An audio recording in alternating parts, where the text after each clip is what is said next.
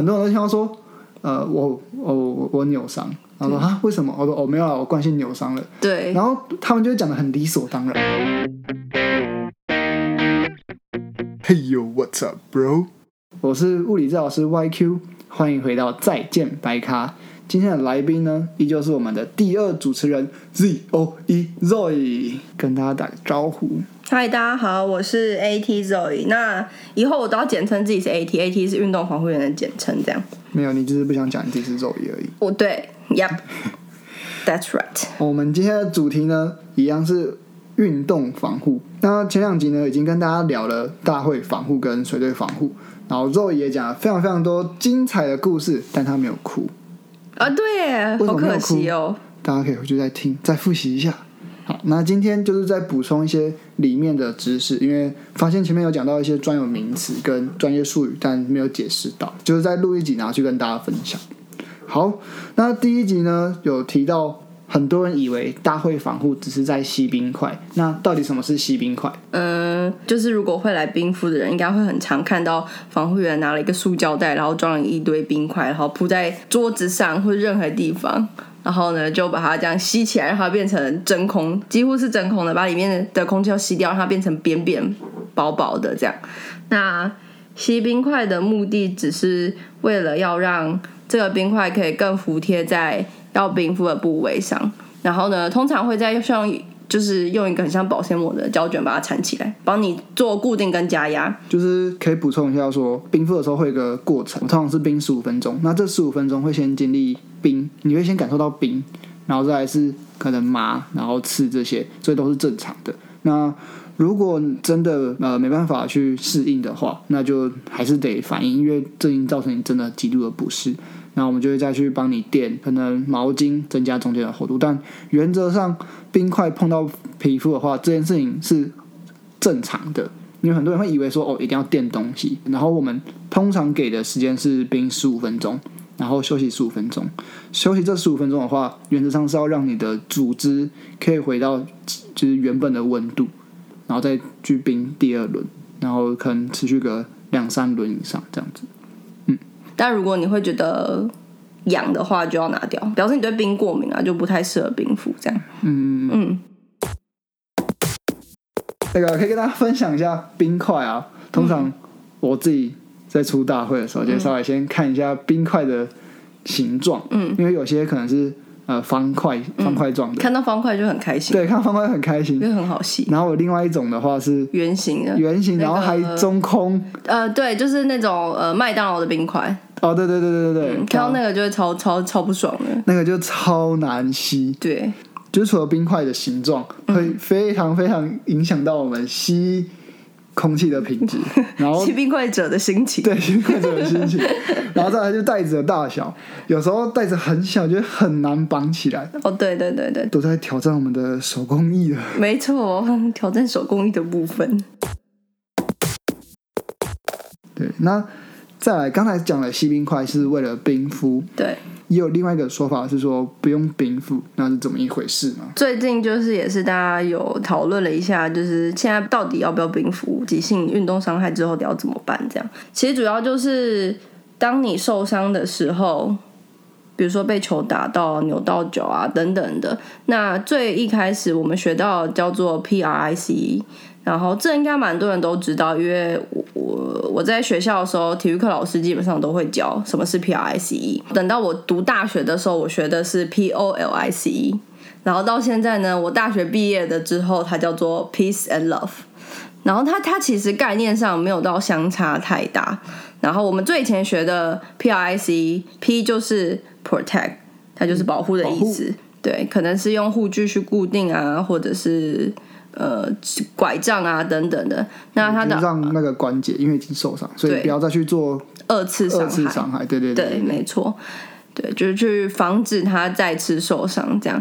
然后呢，R 是休息的意思，那他这里指的休息是指动态休息，呃，就是不是完全的静态休息，你还是会有一些关节的活动等等的。然后 I 在 P R I C 的时候就已经是动态休息了，对。对，yes，然后 I 是 ice，就是大家知道的冰敷。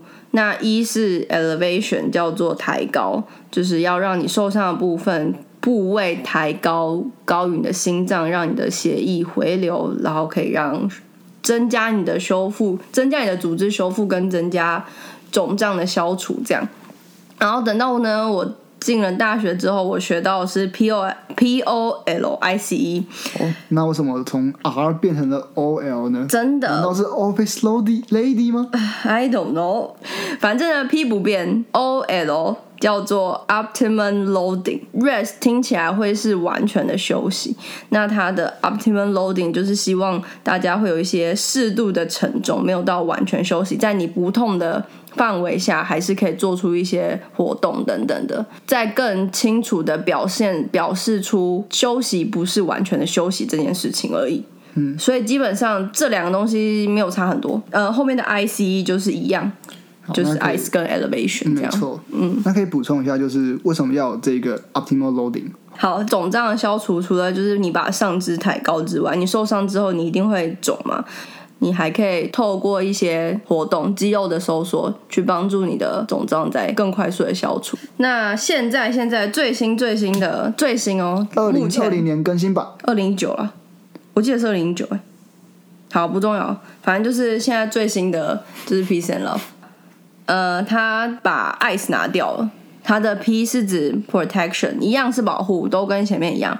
它的 E 是 elevation，是抬高，一样。它的 A 叫做 avoid anti-inflammatory，就是它希望大家避免用抗发炎的药物，因为他们觉得。当你的组织受伤之后，一定会哎、一定会肿，这个是一个正常的发炎反应会有的过程。所以，如果你在这个时候，你就先把抗发炎药放进去之后，你防止它发炎。但等到抗发炎药的药效过了之后，它还是会发炎，你只是让这个时间被你往后推延了。所以他们觉得还是要让发炎反应慢慢的去走完。对对因为之所以要发炎，其实是为了要让组织恢复。对所以你如果吃了抗发炎药，那你就不会发炎，那不会发炎问题其实就不会解决。对所以现在讲求的是控制发炎反应。嗯，就是我们应该是要去控制发炎，而不是抑制它。对对，所以就是除非非必要啦，不然就是会尽量去避免说你去使用抗发炎药。然后 P A 再来是 C。C 叫做 compression，它是加压，那它就是透过加压你的患部，避免你的组织再继续肿胀。那通常加压会抬搭配着抬高，让你的组织可以不要过度肿胀，然后赶快消肿。这样，最后的 E 就是 education 是卫教，那他就是在讲说你必须要有正确的处理急性期伤害的观念，然后他希望你要可以休息，但是适度休息，一样要是在非疼痛的状态下有一些适度的活动。但是如果你想要有，就是你要怎么知道什么范围下你可以做动作？比如说你现在受伤了，但是你会不知道现在这个状况你可以做什么动作，或是做什么运动的时候，就必须要一些专业的人员去帮助你，比如说物理治疗师。没错，对，就是这样。首先呃，他们受伤的话，急性处理一定就是保护他，然后不要让他有二次伤害，因为你还不会去，还没有到看医生，所以你一样是做 elevation 抬高跟 compression。那这的话是为了减少肿胀，可以增加愈后，让你好的比较快。如果越肿的话，其实恢复的时间就会比较久。然后最后 education，那我们其实我们包含现在也是在做 education，对，所以基本上 education 也是衔接后面的牙急性期这样，然后等到你的肿胀已经控制住，没有再继续肿了，然后消肿可能 OK 差不多，那我们就会开始进入亚急性期。那亚急性期叫做 love，第一个点就是 load 沉重，那它就是在你不痛的情况下，适度的给患部一些压力，就是你去渐进慢慢去增加强度之后，你的身体才能就是持续的一直在让组织去修复这样。O 是那个 optimism 就是乐观，就是他告诉你说，哦，你要保持一个愉悦心情啊，你要积极去面对你的治疗。然后这边可以做个补充，虽然我我我这样听完会觉得那个哦很像是来凑单子的，不过我觉得如果是讲到心理的话，因为很多人在受伤完之后会不敢做动作，这叫做 kinesiophobia，就是动作的恐惧症。那很多其实他只是小伤害，其实他状况已经恢复，但他不敢做出相对的动作。假如说可能因为他可能怕再受伤。对，没错，但你已经恢复完，你其实可以做正常的动作，但你害怕做那个正常动作，你就会下一次又做了不正常的动作。嗯，做了不正常的动作的话，其实反而又更容易受伤。对所以这个会也是呃一直反复受伤其中一个原因。嗯，所以要怎么样在状况已经越来越好，你的受伤的组织已经恢复了，再来的复健或者是说训练的话，就要让你敢做出正确的动作。嗯，所以这个就这个就是复健的一个其中一个很大的原因。嗯嗯嗯嗯，是的，不只是组织的恢复，对很多人组织恢复完之后，其实再来会是一些动作心理的动作的训练，让你敢做出这些动作，嗯你才会在日常生活中继续做正确的。不然组织好了，你一样做错的动作，那就会很可惜，你就没有恢复到以前的水准。对，尤其是又是运动员的话，就会更重要，因为你做不对的动作，第一个影响表现，但第二个的话是你会更容易受伤，所以我们会想尽办法去改善这件事情，就是所谓的动作恐惧症，嗯嗯，心理学的部分。就是生理的附件很重要，但心理也很重要。没错，其实很多比到最后面，尤都在其是心理战。高等级的比赛，嗯，大家的实力。呃，动作的实力差不多的时候，嗯，其实，在很多的时候是比心心理，对，谁的心理比较坚强？没错，对啊，所以其实其实受伤这件事情，除了自己身身体上面，因为生理身体一定是最快反应出来你受伤这件事情，但是有时候心理是没有被发现的。对，它是慢慢的会改变，但对，不一定你可能没很快感被察觉到。对对对对对对，所以其实察觉自己的身体状况跟心理状态是蛮重要的一件事情。所以我觉得他把乐观这件事放进来，也是多了一点心理层面的复健跟修复的感觉。对啊，如果纯粹讲乐观的话，可能就会觉得有点嗯凑单字嘛。但其实哦对我觉得，因为他可能单字是用这个，但他可能说不定他就是要表达的就是整个心理的状态。对，那我觉得它就是非常非常重要的一件事情。嗯嗯嗯，是的。好，那好 O，再 V 是 vascularization，就是血液循环，要让你的呃组织修复，然后需要很多的，就是要一直让你的血液不断循环，去促进你的血流量，血流量嘛。那他就会建议说，可以维持一些有氧的运动，一样都是在不痛的范围啦。因为亚急性期的时候，你的疼痛可能几乎没有，或是稍微降低，让患部的修复可以更顺利。这样，再来最后一个一就是 exercise，这里的 exercise 可能不会是到完全以前强度运动，但就是它是希望你可以在不痛的情况下渐进性的恢复到原本的运动之中。那这个过程中就是满满的复健跟满满的各种训练，就可能要仰赖各个专业领域上面的人员去帮助大家。这样，嗯，对，主要主要现在最新的呃急性运动伤害处理就是 Peace and Love，那其实也已经不是急性，因为它其实包含了亚急性，就是对对主要就是让大家更了解，更了解你从受伤完到真的完全恢复。如果是一般人的话，可能就是到一般的日常生活。对对那如果是运动员的话，就是让他可以回到场上继续做竞技，对对对就让大家更了解。不是说你冰敷完，然后没有疼痛或是消肿之后就好没事。对，了对其实后面还是有更多的步骤。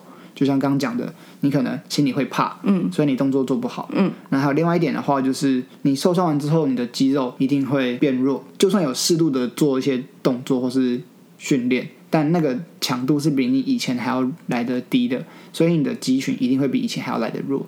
但如果你又要做一样强度的事情的时候，但你这时候是受伤完，你觉得不会痛，但其实你的肌力是下降的。在这个情况下去做你原本强度的事情，就还是会更容易受伤。嗯，你想，你原本的强度都已经受伤了，何况是你在一个你的肌肉强度没有这么好的情况下去做一样等级的竞技的时候，嗯，就是受伤等受伤一定就会呃很快又找上门来。对啊，那另外一点的话，刚提到肌力，嗯，除了肌力之外，还有另外东西叫做本体感觉，就是嗯了解你自己身体在这个空间的能力。其实它就是呢，你闭眼睛的时候，你可以把你的手举起来，啊，举到九十度。你怎么知道举到九十度？你可以睁开眼睛，哎，真的在九十度。奇怪，我都没有用眼睛看，为什么我做得到这个动作？这个感知身体在空间的能力就叫做本体感觉。那如果你闭着眼睛，然后想象把手举到九十度，然后睁开眼睛，哎，他怎么没有在九十度？那表示你的这个本体感觉是比较来的弱的。大关节动作你可能觉得哎没什么啊，我都做得到啊，但其实你在受伤的时候，你的本体感觉是会受到影响的。一定大家都会脚踝扭伤过。对所以你就可以试着一下，你现在单脚站，但是眼睛睁开，你会觉得嗯，我好像还蛮稳的。但你可以再试一下，把眼睛闭起来的时候，你就会感受到你的脚踝晃得乱七八糟，这也是一种本体感觉。没错，然后但对因为大家可能比较常用的会是用视觉的回馈，对所以你睁开眼睛单脚站的时候，会站的比较，就是还站得算稳。但你一闭上眼睛的时候，你失去了视觉的回馈，你剩下来就会剩本体感觉跟前庭觉。嗯，那这个时候，就如果它会晃的话，表示你的前庭觉跟你的本体感觉是比较弱的，你都可能呃视觉占了太太大的多数。所以我们除了呃受伤完，然后到亚急性期，然后慢性期，我们开始训练的肌力之外，也会去练你的本体感觉。假如说打篮球好了，你根本不会去管你的脚踝在哪个角度，你一定是着重在你的头、你的你的队友站在哪里，然后他们的跑什么战术，对方的战术用什么，所以你根本不会去管你的脚。但你有那个肌力，可是你本体感觉不够的情况下，你没办法去控制你的脚踝，所以然后你就会再扭到脚。没错，就一样还是会再受伤。所以除了肌力够之外，本体感觉有点像是怎么样去控制你的那些肌肉。嗯，没错，何况是你在比赛的时候，你根本不会有那些时间去管你脚踝的角度。对，这就是慢性扭伤的开始。没错，应该蛮多人都有这个经验的吧？还是对对，这是今天最大最大的重点。对，对，所以原则上受伤之后，就是大家就是会遵循目前啊，目前就是会遵循 peace and love。但冰敷这件事情到底要不要？我自己我个人在处理选手的时候，我还是多少会使用它。但我使用的时候是在于，比如说现在这个选手当下受伤，然后他真的是痛到。就是我完全没有办法进行任何事情的时候，我还是会帮他冰敷。嗯，因为冰敷是可以达到止痛的效果。对，因为疼痛毕竟会造成一些身体上面的影响，蛮大的影响。我可能其他很多事情想要处理的，我可能没有办法处理，因为它太痛了。所以基本上我可能当天我还是会冰，然后去控制住他的疼痛，不要让他再痛起来。可能隔天或是晚一点，他觉得 OK 了，那我们就会继续走 peace and love。对不对，基本上是这样，因为我觉得你不能为了止痛，然后你整个本末倒置，好像你就是冰敷，这样就是有一点治标不治本吧，就跟吃止痛药一样。嗯，对啊，所以其实回归到最后，你受伤之后，你要怎么回归到正常？其实伤后诊断的复健跟伤后训练就是比较重要的事情。那在急性期，就是以消肿、消除肿胀为原则啦，我们我们自己在做这件事情的时候，那急性期过了之后，就是如何让这个选手或是这个人受伤之后的肌力啊、本体感觉、啊、运动表现、啊、等等的，可以再慢慢的回到原本的水准，这样子。没错。是的，稍微统整一下，嗯，冰敷的用意其实就是为了要止痛。对，那为什么可以止痛？就是因为就是肿胀被控制住了，嗯，所以在 Peace and Love 里面，他用了 elevation 跟 compression 去减少了肿胀这件事情，嗯然后去不要用冰敷去影响到他的发炎反应。但如果是一般民众，或者说我们这些业余运动员，我们不用可能这么赶着要下一场比赛的话，那其实冰敷能立刻控制住疼痛，也不见得是坏事。所以没有绝对说，哦，现在最新的 Peace and Love 没有冰敷，我就不要冰敷了。对对对它其实就只是时机的选择而已。对对对那刚才肉也有听到，就是不要本末倒置。如果它就是很痛很痛，那一直没办法控制住的话，其实也没办法做下一步的处理。嗯嗯，那这个时候适时的给冰敷，其实冰敷的效果还是很好的。你控制住疼痛之后，你后续的事情其实才会继续做得下去。嗯嗯嗯嗯，所以是啊，对我而言，就是目前没有绝对的说不用冰敷或是要冰敷，要冰敷，对啊，尤其是看每一个人的选择跟当下的状状况对还有你可能未来你后面怎么样去做安排的。对，没错，你如果可能疼痛，你立刻又要做比赛，那我一定会给冰，一定让他先止痛，嗯，然后看他的动作跟他的状况是不是可以继续比赛的。对，所以这个时候我我自己出队的情况下，我还是会做冰敷。嗯嗯嗯不过，嗯，每一个人的每一个运动运动防护员或是物理治疗师的想法也不一样，所以主要还是看你怎么样去跟他做配合。对，这就是我们两个想法，就是这样。今天呢，就是告诉大家 peace and love 的部分，就是希望可以给大家就是最正确的观念。但因为现在医学呢，就是日新月异，谁知道下一秒是是 peace and love？那目前我们现在学到的东西就是 peace and love。那呃，就是希望在这段时间，大家对运动伤害流程有可以有更多的想法。这样，那如果有就是有就是这是我们目前正在做的事情。那如果有其他人有更多的想法，不管是 PT、AT 医生啊等等的话，也欢迎大家在下面跟我们就是互动，就大家互相学习、互相成长。就是不同专业看同一件事情都用不同角度，没错，所以没有绝对的对错，其实是切入的角度不同，然后大家的想法就会不一样。所以其实就很开心，很希望就是每一个不同专业可以就是大家一起出来聊聊天，然后分享。好，那今天我们来总结一下，家讲一下我们来总结一下 什么啦？吸冰块哦，哦。我总我主持人，好，对对对，好，你负责。啊感谢赵宇今天精彩的分享。